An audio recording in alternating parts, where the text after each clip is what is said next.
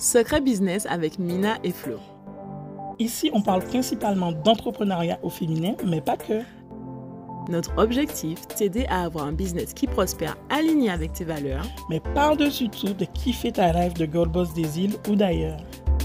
Embarque-toi pour un voyage business avec deux femmes entrepreneurs des îles authentiques, pétillantes et, un, petit peu déjantées sur les bords.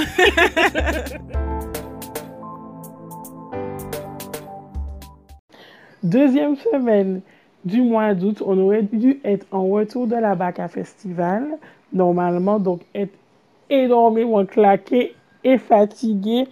Et pour autant être découragé, me dire, ah non, il faut aller travailler.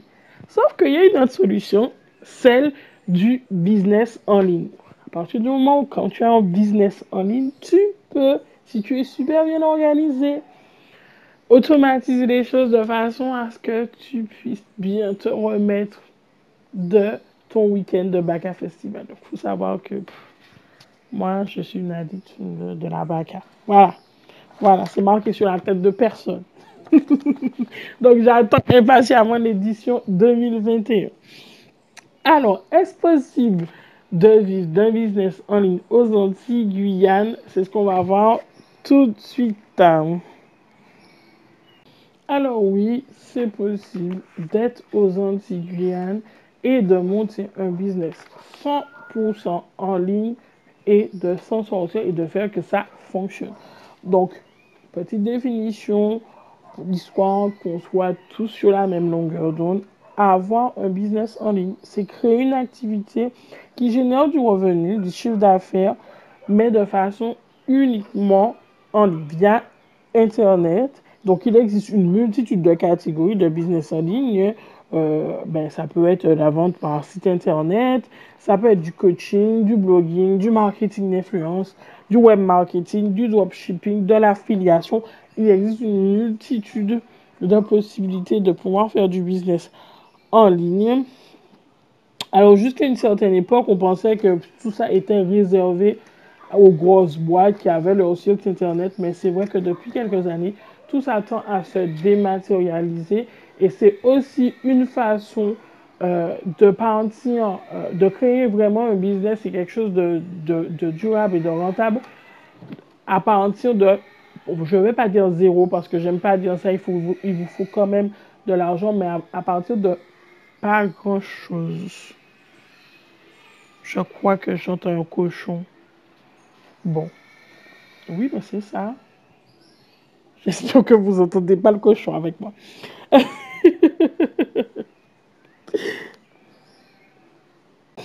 Alors, quels sont les avantages? Bon, plus local, je pense qu'on ne peut pas avoir. Alors, euh, quels sont les avantages à avoir un business en ligne? Alors, pour moi, et je, parle déjà pour moi parce qu'il faut savoir qu'au départ, mon activité n'était pas en ligne, elle était uniquement sur la Martinique, mais que depuis, euh, ben, même pas un mois, j'essaie de digitaliser complètement l'activité, c'est-à-dire de la rendre 100% en ligne. Et c'est vrai que ça demande un petit peu de temps. Et pourquoi j'ai fait ce choix? C'est-à-dire que pour moi, en termes d'avantages, ben, c'est longuement. Enfin, moi, je trouve que je gagne en qualité de vie. Euh, pas parce que je travaille moins, mais parce que je pense que petit à petit, je travaille mieux. Je n'ai pas encore l'organisation parfaite. De toute façon, on ne l'aura jamais. Mais je travaille mieux dans le sens où eh ben, on n'a plus les embouteillages. Et laissez-moi vous dire que c'est une perte de temps, mais phénoménale, et que ça vous fatigue le corps et l'esprit. Moi, je ne supporte plus les embouteillages. Donc, ça nous permet vraiment de gagner en, qualité de vie et justement eh ben, d'économiser tout le côté essence et circulation. Voilà, donc on fait beaucoup moins de déplacements, voire pas du tout. Tellement que eh ben, des fois, quand je sors et que soleil qui a pété, je me dis, bon, là là, j'avais oublié ce que ça voulait dire avoir le soleil, euh, la sensation du soleil qui brûle sur la peau.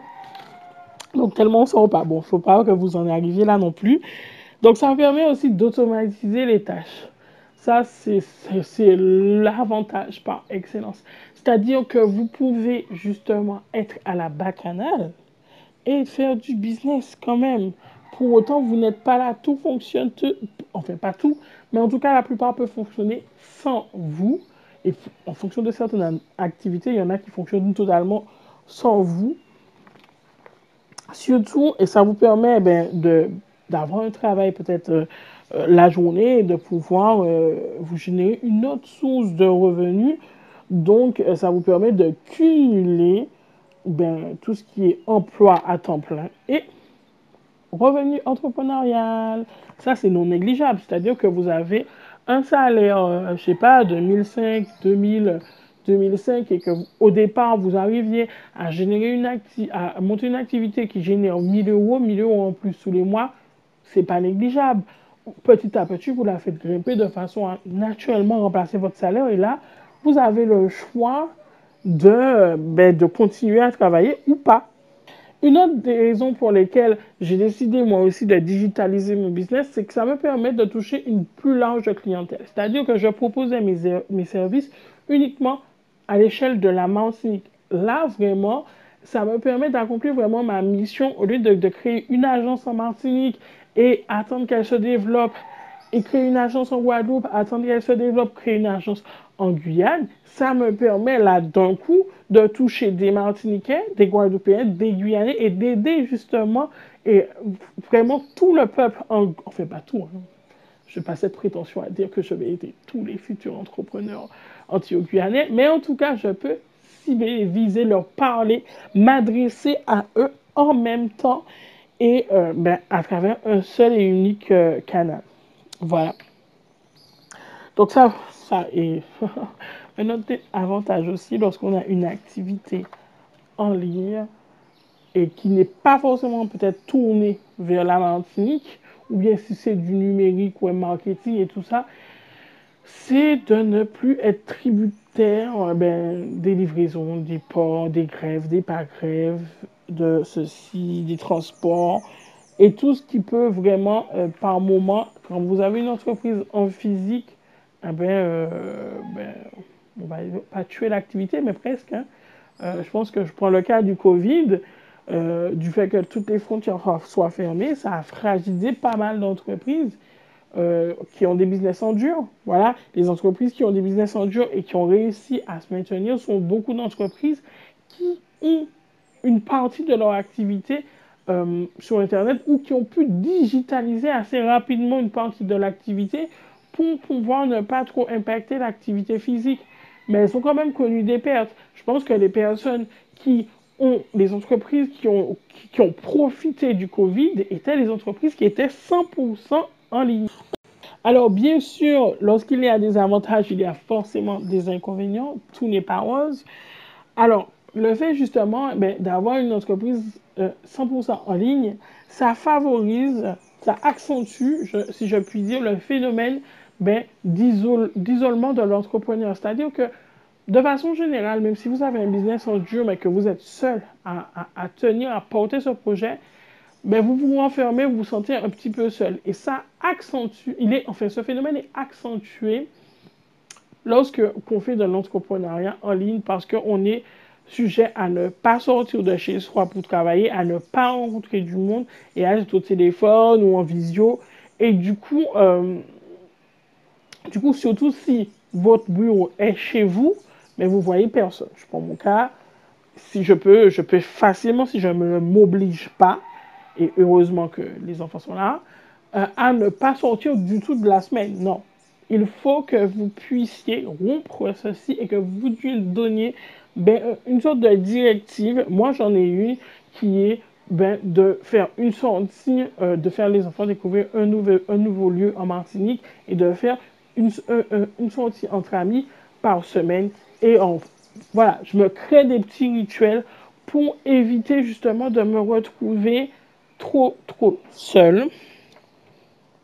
Le fait d'entreprendre en ligne euh, demande beaucoup d'autorigueur. Après, je ne sais pas si c'est seulement l'entrepreneuriat en ligne, c'est l'entrepreneuriat en général qui demande de l'autorigueur. L'entrepreneuriat en ligne aussi, mais l'entrepreneuriat en ligne chez soi, pour moi, c'est le max d'autorigueur parce que il n'y a personne, il n'y a personne là qui, vous dira c'est bon, c'est pas bon. Il n'y a personne, c'est-à-dire que même vos clients ne vous voient pas. Donc, du coup, eh ben, vous n'avez pas cette obligation, je ne sais pas, de, bien vous habiller, de, de, bien vous apprêter. Et pourtant, il faudra que, qu'il faudrait acquérir ça, il faudrait être rigoureux avec soi-même. Et je pense que c'est l'une des compétences les plus compliquées à acquérir, mais qu'il faut absolument acquérir si vous voulez réussir. Donc, que ce soit dans l'entrepreneuriat en ligne ou pas.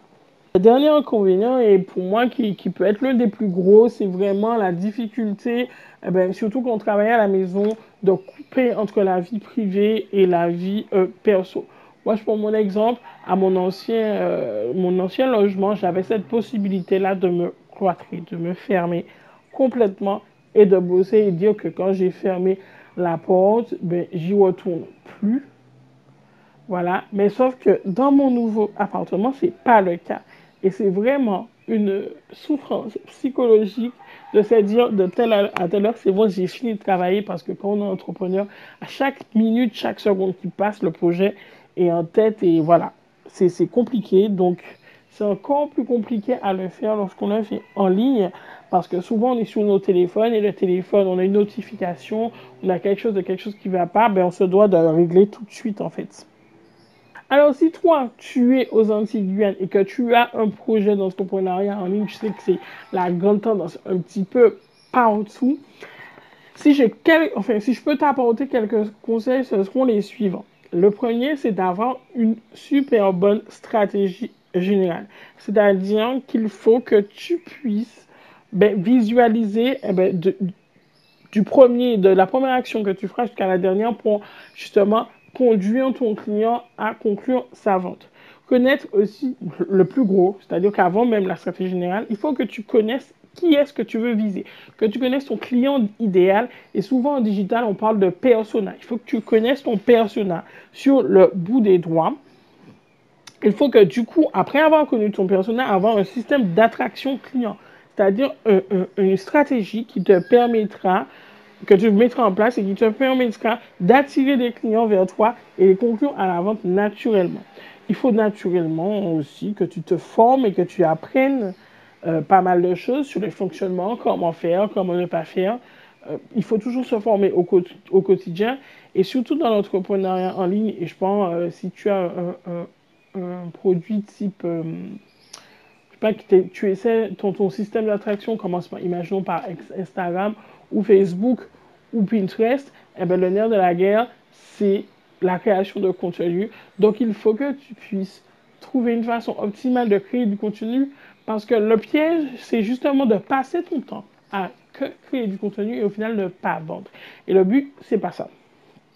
Alors, bien sûr, le des basiques, hein, si tu veux euh, euh, entreprendre, avoir un business en ligne, il faut maîtriser les outils de business en ligne. C'est-à-dire que si tu ne connais rien, ni à Google, ni à, euh, enfin, au basique, hein, Google ou bien aux réseaux sociaux, ou tout ce qui est SEO ou quoi que ce soit, si tu connais rien, rien, rien et que tu veux exceller dedans, il faudra quand même pas mal te former avant. Et, et le principal aussi, c'est d'avoir une idée, quelque chose de solide qui puisse trouver une clientèle, qui puisse répondre à un problème de clientèle. Et j'insiste sur ça. On ne lance pas un, euh, un, projet, que ce soit en ligne ou pas, pour soi, mais on lance pour qu'il réponde à un problème de consommation. Et surtout, lorsque tu auras tout ça, n'hésite surtout pas à, à, apporter ta touche personnelle. Il faut que tu peux faire exactement la même chose que 10 000 autres personnes, mais comme tu es toi, tu ne le feras jamais de la même façon. Alors, si tu écoutes encore cet épisode de podcast, c'est que créer un business en ligne, ça t'intéresse. Alors, je t'encourage à venir tout de suite, là, même là, tout de suite, dans ma bio, télécharger un petit cadeau que j'ai spécialement conçu pour toi, pour te donner 15 idées de business en ligne que tu peux lancer à moindre coût ou presque à partir des Antilles Guyane ou partout ailleurs. Et petit bonus, petit bonus, je ne dirai pas c'est quoi, tu verras que tu auras un bonus très très précieux que moi aussi j'aurais aimé avoir lorsque j'ai commencé à m'intéresser justement à la digitalisation de mon business. C'était Secret Business avec Mina et Flo. On espère vraiment que cet épisode t'aura aidé à avancer dans ta vie de femme entrepreneur et que tu y vois plus clair. Du coup, si tu as kiffé notre podcast, n'hésite pas à t'abonner, à nous laisser 5 étoiles et à nous partager ton avis en commentaire. Ah oui, avant de partir, à Business Island Girls, ça nous tient vraiment à cœur qu'on puisse toutes s'élever ensemble. Alors n'hésite pas à partager cet épisode aux girl boss de ton entourage. À, très, vite.